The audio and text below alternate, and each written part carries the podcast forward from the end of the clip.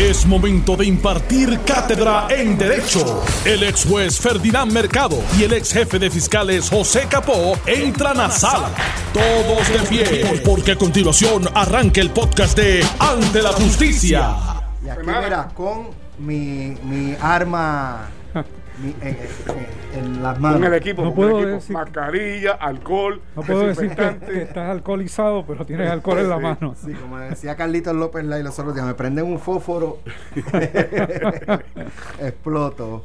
Buenas tardes, Ferdinand Mercado, ex juez. Muy buenas tardes, distinguidos amigos. Saludos Buenas tardes, licenciado José Capo. Alex, muy buenas tardes a Ferdinand y a los amigos de Noti1 que nos siguen todos los días. Bueno, eh, uno de los testimonios más esperados después del de Mabel Cabezas en la en las vistas que se están llevando a cabo en la Cámara de Representantes, la Comisión de Salud que preside el representante Juan Oscar Morales, el, el licenciado Juan Maldonado, que fue el enlace entre la compañía Apex y eh, el gobierno de Puerto Rico para la compra de eh, 38 millones en pruebas COVID, la fallida eh, compra.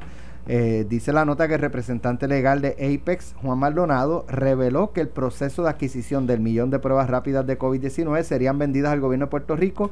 Estuvieron involucrados al menos otros dos socios que contribuyeron a poner a la empresa de construcción con el distribuidor del producto en Estados Unidos. Según Maldonado, alrededor de 15, del 15 de marzo, cuando en Puerto Rico se declaró una cuarentena obligatoria, dos personas de nombre Manuel Agosto y William Tres se comunicaron por separado con él para orientarse sobre cómo vender al gobierno local productos relacionados con la contención de la epidemia. El abogado precisó que Agosto es dueño de Macro Health Care, eh, mientras que Tres, a través de una compañía cuyo nombre no precisó, ya vendía productos de protección personal al estado de California. Maldonado además reconoció que desde hace unos ocho años mantiene una relación de amistad con Robert Rodríguez, dueño de Apex. En el transcurso de la situación empiezan a consultarme y empezamos a ponderar cómo sería una transición con el gobierno. Como ve que ninguna de las compañías de los dos clientes estaban inscritos en el gobierno ni cumplían con los requisitos para hacer negocios con el gobierno, relató Maldonado ante la Comisión de Salud.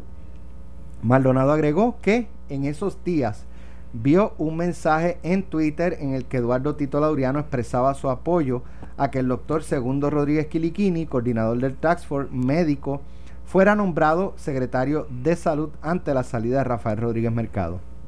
Se me ocurre contactar al amigo Tito Laureano para consultarle con quién me puedo comunicar, agregó Maldonado. Laureano, un veterano activista del PNP, fue hasta octubre del 2019 contratista en el recinto de ciencias médicas de la Universidad de Puerto Rico, donde Rodríguez Quiliquini es rector. El 22 de marzo, Laureano le proveyó a Maldonado el contacto del galeno, por lo que Maldonado procedió a escribirle un mensaje en el que desglosa o desglosaba los productos que Apex presuntamente podía suplir en medio de la emergencia. De acuerdo con Maldonado, esa misma tarde Rodríguez Quiliquini lo refirió a Mabel Cabeza, a quien describió como la Chief of Staff en el Departamento de Salud, pese a que ya esos días se encontraba destacada en la fortaleza como enlace del Task Force. El licenciado precisó que Cabeza no le respondió sus mensajes de texto, por lo que al día siguiente volvió a comunicarse con Laureano. Le escribo, Tito, tengo disponibles los ventiladores, los kits para las muestras, el medicamento de malaria para entrega a Puerto Rico. Sin embargo, el contacto que me dio el doctor Rodríguez Quiliquini no me ha llamado. Cualquier cosa estamos al pendiente. Tito me pregunta qué contacto me había dado y le digo el de una tal Mabel en el departamento de salud. Me pregunta Tito si es Mabel Cabeza y le respondo que sí. Eh, que supuestamente es la Chief of Staff en salud. Eh, le escribí que me daría pena que se pierda la oportunidad y Puerto Rico se quede sin nada porque tú sabes cómo es y tampoco quiero que se haga quedar mal a la gobernadora que hasta el momento está luciendo de show, eh, narró Maldonado en referencia al intercambio de mensajes de texto. En ese momento, Laureano le copió a Maldonado una comunicación de la entonces secretaria interina de salud, Concepción Quiñones de Longo, en la que se informa que Cabeza ya no, se desempeñaba como jefa de personal de la agencia. Tito me envía el teléfono al doctor Roberto Rosso y me dice, llama a Rosso o escríbele, señaló Maldonado, aludiendo al asesor de la eh, secretaria Quiñones de Longo. El testimonio contradice las declaraciones públicas de Laureano, quien ha insistido que su participación en el proceso se limitó a suministrarle a Maldonado el contacto de Rodríguez Quiliquini. Al día siguiente, 24 de marzo, Cabeza le respondió a Maldonado que había referido el catálogo de productos a Adil Rosa, quien supervisaba el área de compras del Departamento de Salud.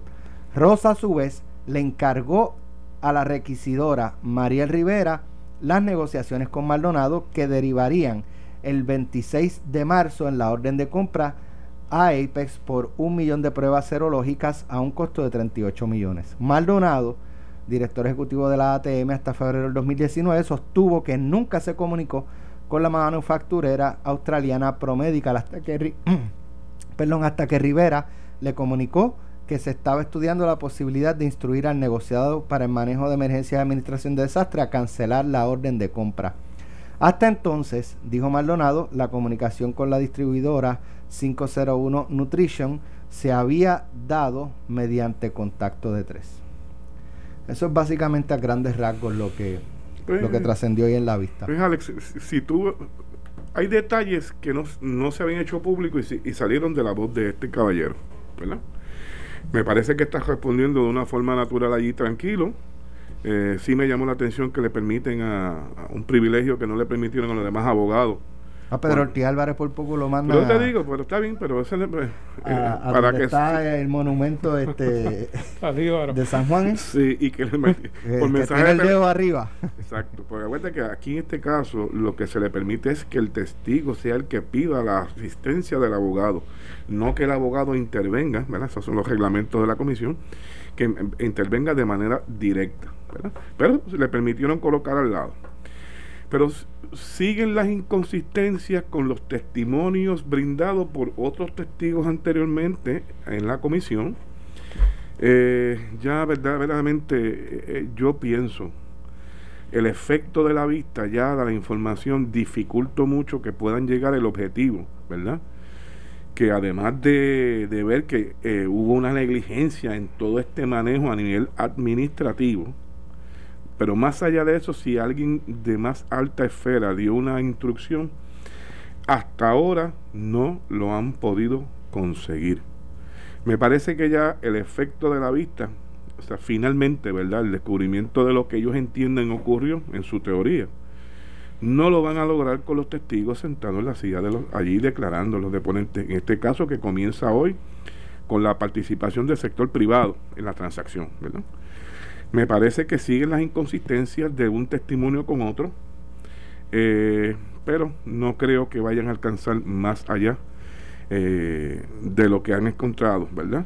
Ciertamente, y no podemos perder de perspectiva que lo que se hace por la comisión es referir. Referir no significa que hayan hallado la comisión de un delito en particular, sino que a base de la prueba recopilada ellos piensan porque eso sí se le permite, piensan que se pudo haber.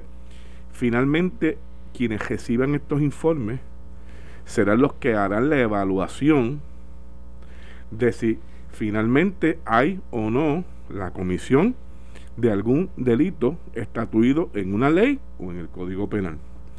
El hecho de que la comisión no haya referido al doctor Segundo, ni a Mabel Cabeza, ni a Salgado. Eso no significa que la agencia encargada de ley y orden en la evaluación, en su momento, sin que haya referido si de la prueba ellos, que ellos puedan levantar, ya sea con la con, ampliando esa investigación, determinan que sí, pues era, inmaterial que lo hayan referido o no este, por la comisión, ¿verdad? Porque va a ser el ente investigador quien va a llegar a las conclusiones de si se cometió el delito y por quién lo cometió.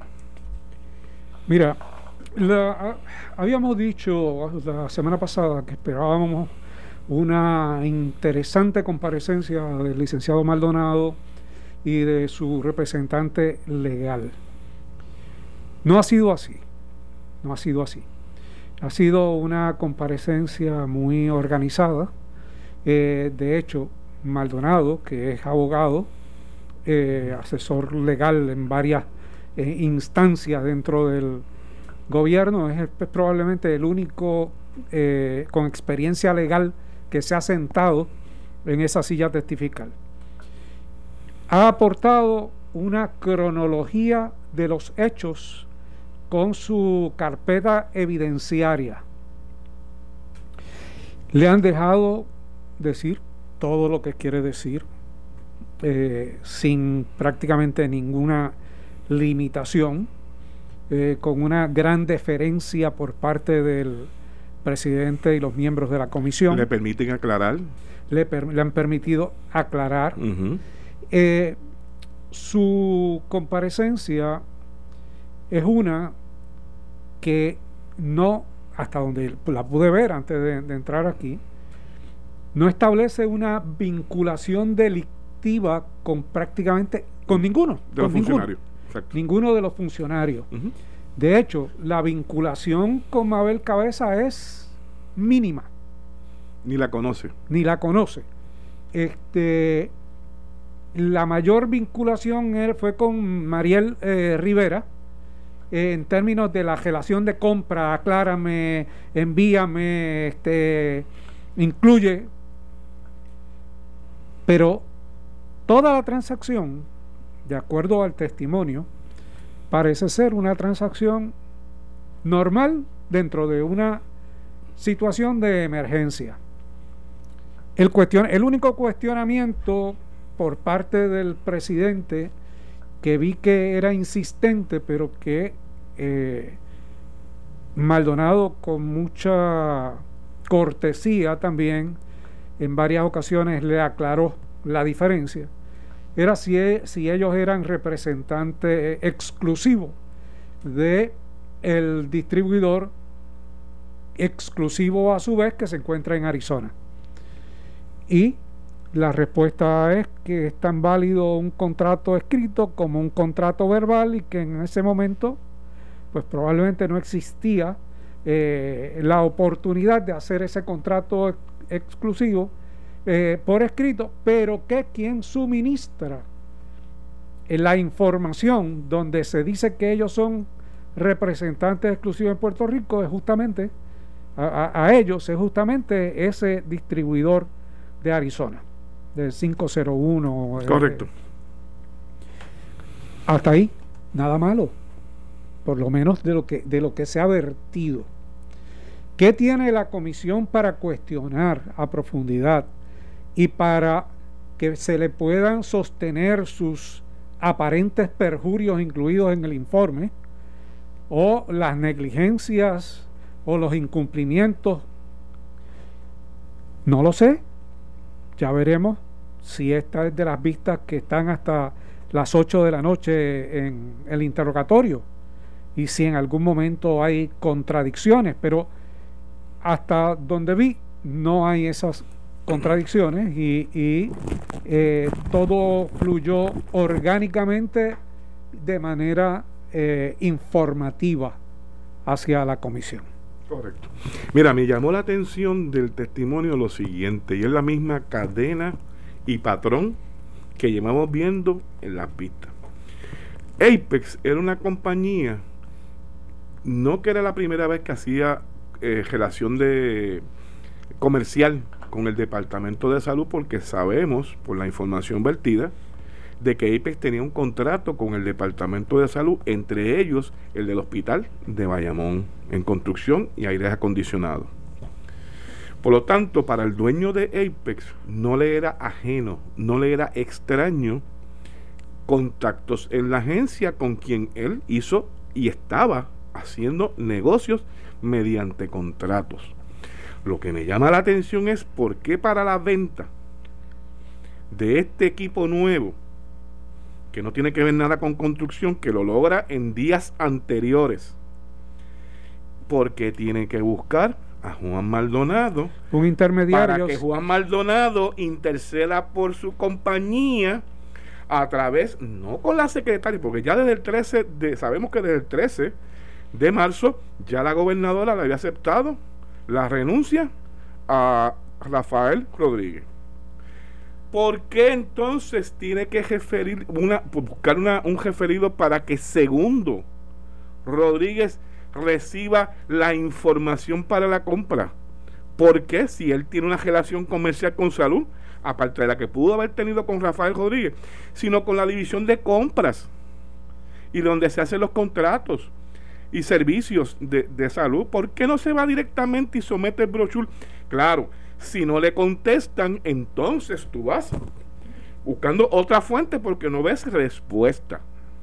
Pero ¿por qué dirigirlo a través? Y es que eh, ahí es que digo que vamos al patrón de todo esto.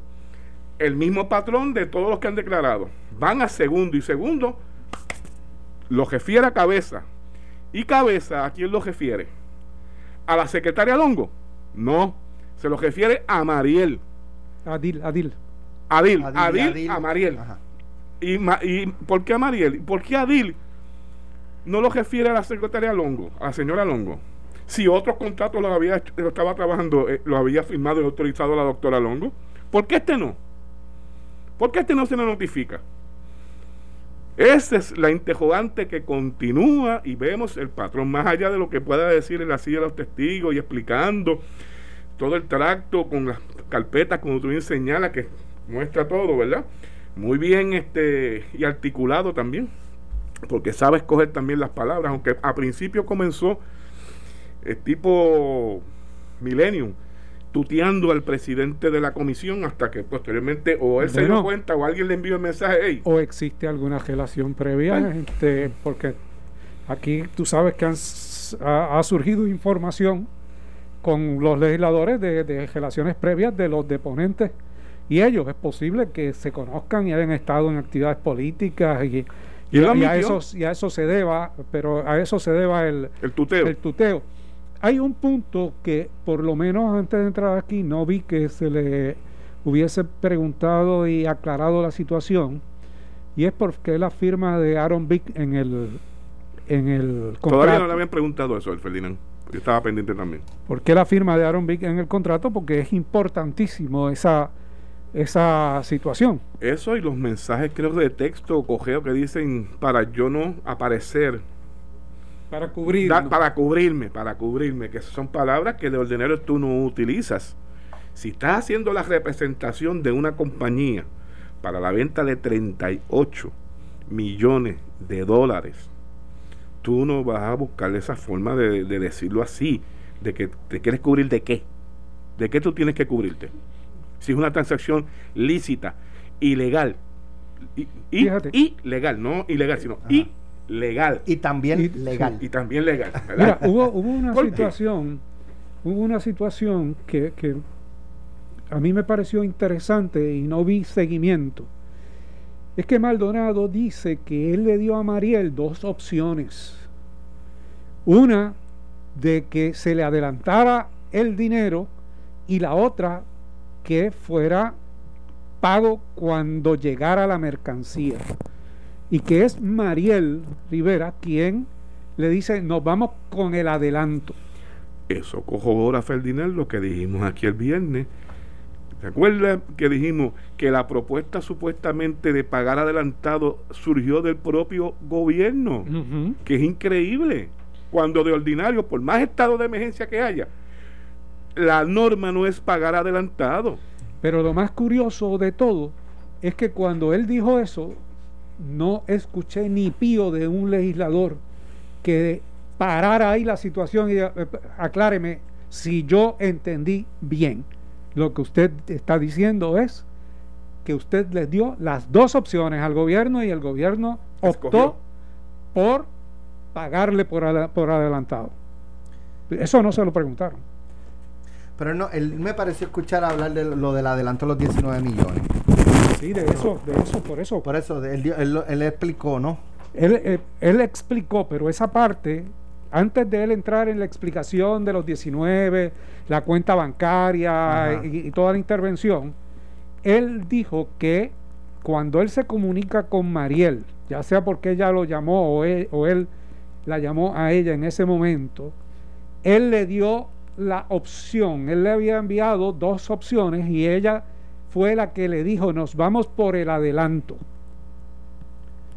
Que no fue que, no fue que ellos... Según la versión de él. Según la versión de él. De Juan.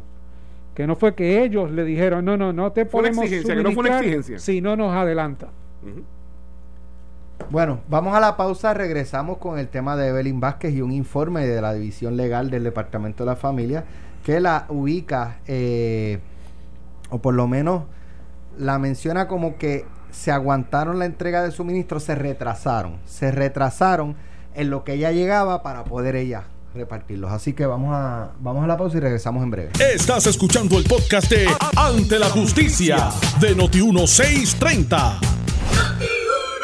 Estamos de regreso. Hoy el periódico Metro publicó un informe de la División Legal, un informe preliminar de la División Legal del Departamento de la Familia, en el que, según el informe, eh, y de hecho el informe lo que recoge es eh, el contenido de unas entrevistas que realizó a funcionarios del Departamento de la Familia y de ATSEF, que ATSEF es parte del Departamento de la Familia, del área oeste-suroeste de Puerto Rico, y en esas entrevistas se confirman que eh, la, el despacho, la distribución de los suministros, por lo menos en dos instancias, El según ese 8, informe. el 8 y el 15 de enero. Hay, sí, eh, se aguantaron porque había que esperar que la senadora Evelyn Vázquez llegara. Hay una de las instancias que es el 8 de enero en Guánica. El día antes, el 7 de enero, narra una de las personas entrevistadas que ese día antes eh, enviaron los camiones y uno de los conductores le dice, mañana, esto es para mañana, pero no se puede repartir hasta que La senadora. Ah, no, hasta que den instrucciones. instrucciones. Hasta que den instrucciones. Al otro día llegan los funcionarios a las 9 de la mañana al municipio de Guánica con los camiones para repartir. Eh, no obstante, no reciben la llamada de las instrucciones. en algún momento del día, la persona a cargo llama, se comunica con... eh, Maritere Saya. Mira, vamos a hacer un paréntesis porque acaba de salir una alerta de que el licenciado Juan Maldonado acaba de ampararse en la quinta enmienda eh, y a su derecho a no autoincriminarse en el testimonio que estaba dando en, en- en la Cámara de Representantes. Pues mi- mientras estamos analizando ahorita, la vista continuaba. Ferdinand, Pues mira, no, no da los detalles. da los de detalles. ¿Qué pregunta le hicieron que él determinó ampararse en la quinta enmienda? Pero pero sería, sería interesante eh, saber específicamente por qué se ampara en la quinta enmienda y qué acción de su parte constituiría una autoincriminación, o sea, una acción delictiva en esa comparecencia. Vamos, vamos, no a, hay información vamos a esperar que surja una información. Pero es una alerta que acaba de salir en, en la... en- Pero obviamente este, para mí resulta una sorpresa, porque por lo menos la línea como tú este, habíamos discutido en la primera media hora, era una friendly, una comunicación friendly, ¿verdad? Eh, desconocemos el detalle de cuál fue la pregunta o la línea de preguntas que lleva a que él levante. ¿Y quién como- hizo la pregunta? y quién hizo la pregunta. Pero me parece que lo que estoy viendo allí en las vistas, me moví un momento ahora y sigue este el presidente de la comisión ah, eh, tomando el curso de la pregunta. La firma el contrato de AG, de. ¿Por qué Vente, no? Liliana, Liliana, Para que no- infórmanos qué ha pasado. bueno, ¿en sí, dónde es que él se decide ampararse o acogerse a la quinta enmienda? cuando se le está cuestionando, Porque ¿Qui- su quién-. ¿No sabe quién llevaba la línea de preguntas? eh, Juan Oscar Morales, el Ok, que todavía el está, presidente. el presidente de la comisión, él estaba preguntando que cómo es que entonces llega al Departamento de Salud el contrato de que sale de ASG y las firmas que ya tienen. Entonces ahí establece que se van a parar a la quinta enmienda y que no ofrecer más declaraciones. Están testificando ahora, no sé si quieren escuchar parte. Vamos, vamos, si te podemos. Ese, avisa. para, para, para los Vamos amigos si que nos escuchan, conectarnos a la vista. que- Pero que- obviamente para acogerse a la quinta enmienda eh, sobre esa materia es que él intervino directamente en ASG. pero recuerden que su firma no aparece en el contrato, sino la de Aaron Vick. Recuerda que él le escribe a Aaron que él no quería, quería Para mantenerse tapar lo que dijimos al final. por- no, por debajo del radar. para cubrirse. Para pues, cubrirse. Acaba de cubrirse parándose en la quinta enmienda. Así que ya en unos segundos vamos a ver si podemos conectarnos a, a la vista. Ya, vamos a ver. El señor Robert Rodríguez. La firma que está ahí es la firma de Robert Rodríguez.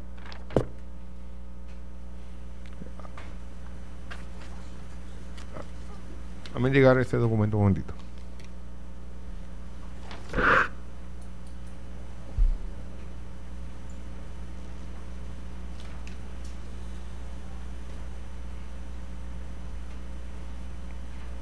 Esto se lo enviaron a usted, este documento. Ajá, sí, en este correo anterior.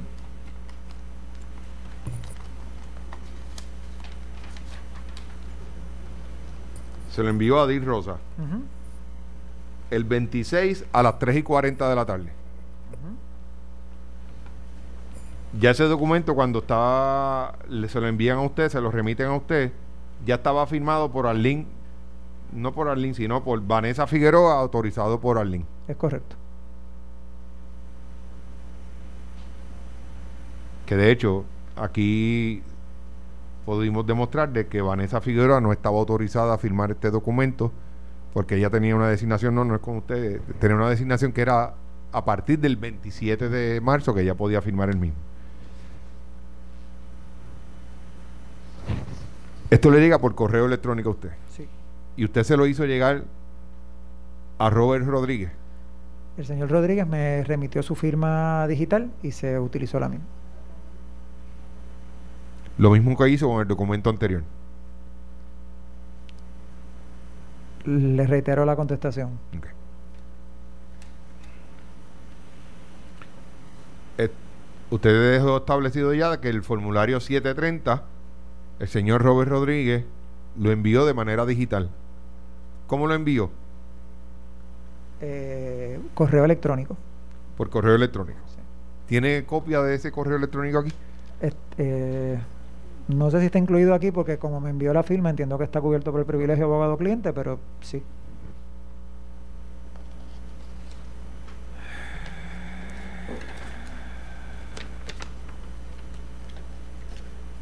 ¿Qué otro documento le enviaron a usted para que usted completara? De los que tengo aquí, mm, mm, no me parece que tenga más ninguno. Formulario 733.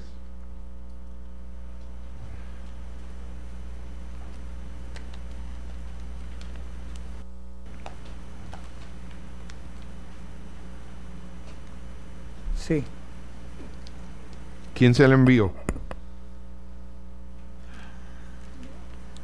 Adil Rosa.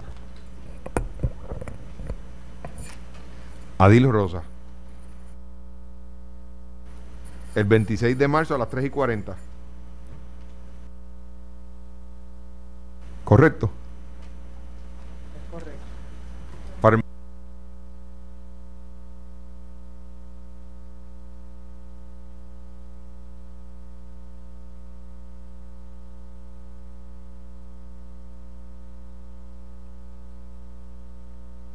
Bueno, ahí siguen el, el interrogatorio. eh, no están hablando de, los contratos y ese tipo de cosas. Eh, así que nada, ya veremos quizás más adelante más información al respecto.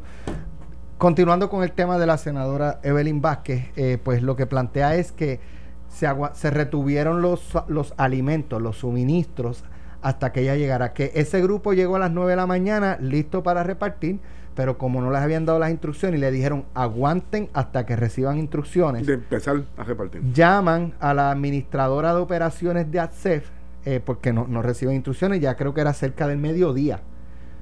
Y le dicen, mira, es, es que nos dijeron que tenemos que esperar instrucciones, está, ¿sabes? Para que nos den las instrucciones. Te llamo ya mismo. Y no la llamaron más.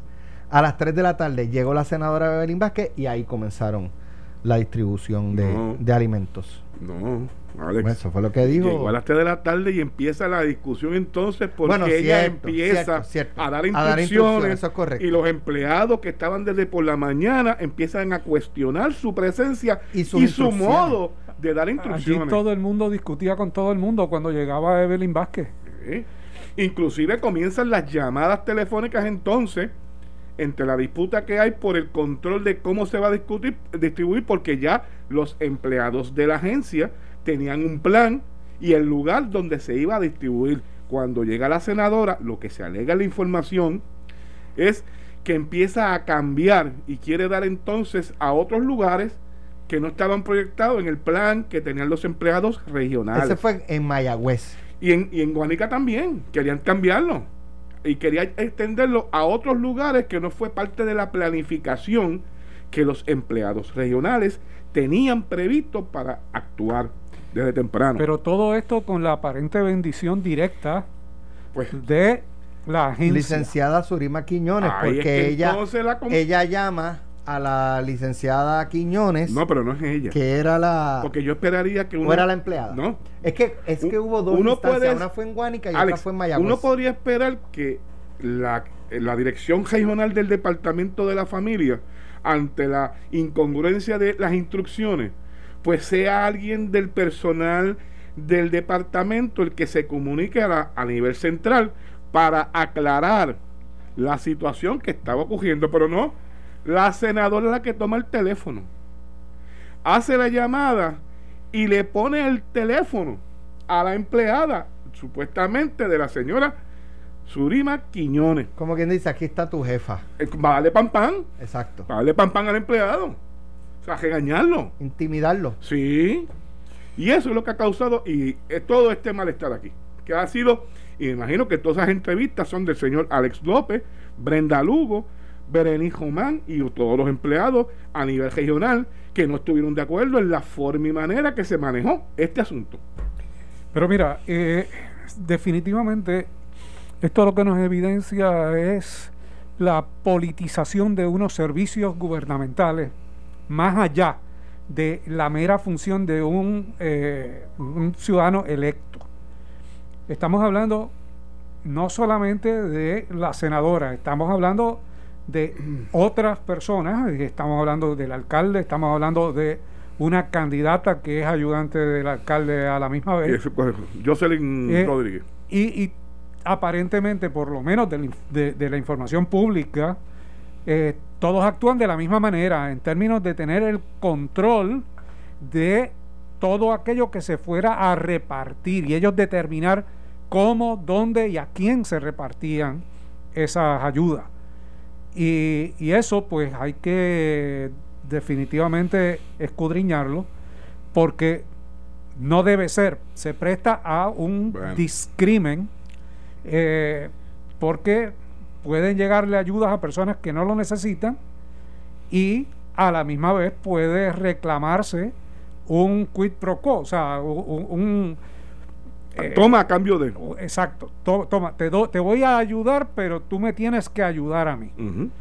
Y, y se ha anunciado que se va a realizar otra investigación, en este caso de Rodríguez Aguiló, eh, que yo espero que sea mucho más rápida que, que esta que estamos viendo Y más organizado. y más organizada. Este, pero obviamente es reprochable Pero, que ese tipo de cosas ocurran. Yo había escuchado a principio cuando se trajo a la luz pública esta situación, eh, luego de estos incidentes, de que había hay una disposición por ser fondos federales envueltos para la adquisición de estos alimentos para repartir en casos de emergencia.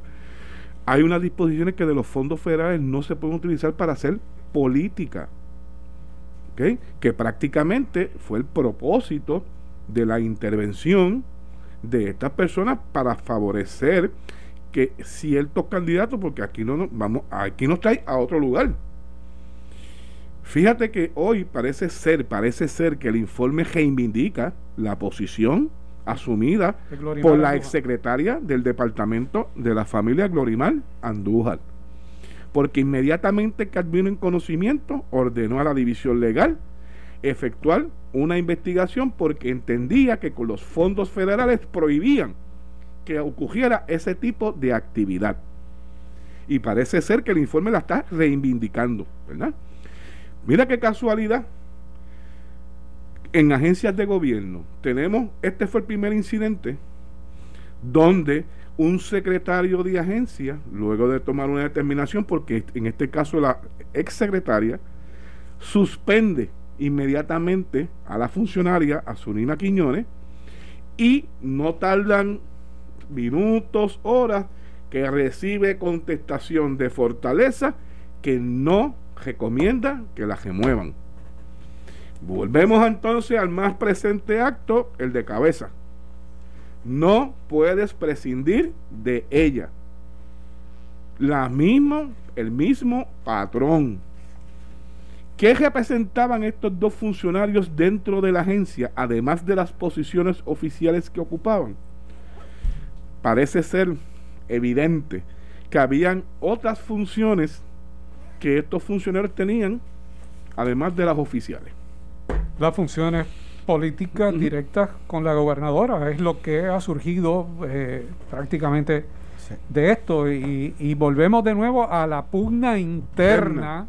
del Partido Nuevo Progresista que eh, hará el daño que, que ya veremos hasta dónde hasta dónde llega dentro de ese proceso y si si se mueven o no se mueven las primarias y a quién de los dos es que va a, va a afectar con todas estas investigaciones. Bueno, gracias Felina por estar con nosotros en la tarde hoy. Gracias Capo. Mañana Bueno. regresamos a las 3 de la tarde y vamos a ver dónde termina esta vista en el día de hoy y qué más sale de esta situación Y- de vamos Tú, tú no llevas una ventaja, Vamos a Alex. ver qué pasa con Aaron Vick. Oíste, Ah. tú no llevas porque hecho- tú estás, estás esta noche como panelista, así Sí. que Hoy vuelvo, mira, Hoy vuelve. que de hecho lo que trascendió es, este, o por lo menos de lo que vimos, es que fu- fue cuando le pidieron cómo se podía autenticar la firma de Aaron Vick. que Eso él, fue lo él- que, que Juan Maldonado fue, si no recuerdo mal, el notario de esa resolución corporativo. corporativa y se le está pidiendo este que autentique la firma del presidente de la corporación de Apex en la resolución corporativa y ahí es que él se acoge a, a la, a la quinta enmienda. Eh, Vamos a Porque entonces no puede autenticar. O sea, para que la, la resolución corporativa donde el, el presidente de la compañía lo autoriza a él a ser el representante en, la- Eh, en el contrato. Era la resolución corporativa, que la tengo aquí de hecho, es la resolución corporativa que hace Robert Rodríguez y que el abogado y que firma supuestamente Robert Rodríguez para indicar que en la reunión por acuerdo unánime se aprobó que se otorgue el contrato de adquisición de bienes y que Aaron Vick esté en representación de la corporación. Pero el problema aquí es que el notario, que hoy se acoge a la quinta enmienda para autenticar la firma que él autenticó como notario, eh, pues no lo hace. Tiene un problema profesional serio si es que esa firma que aparece ahí, que él ha autenticado, Como, como, como verás, como la de, que, que es. de que es la persona que dice ser. Exacto. Es la persona que dice ser, no es. Si esa firma se falsificó y él como notario eh, la autenticó y dio fe de eso en ese momento, pues tendrá que responder ante el Tribunal Supremo. O sea que básicamente no es realmente por la transacción, sino por el proceso de la autenticación De de la firma en el contrato. Esto fue el podcast de Noti1630. Ante la justicia. El único programa en la radio con un Dream Team de expertos en derecho. Dale play a tu podcast favorito a través de Apple Podcasts, Spotify, Google Podcasts, Stitcher y notiuno.com.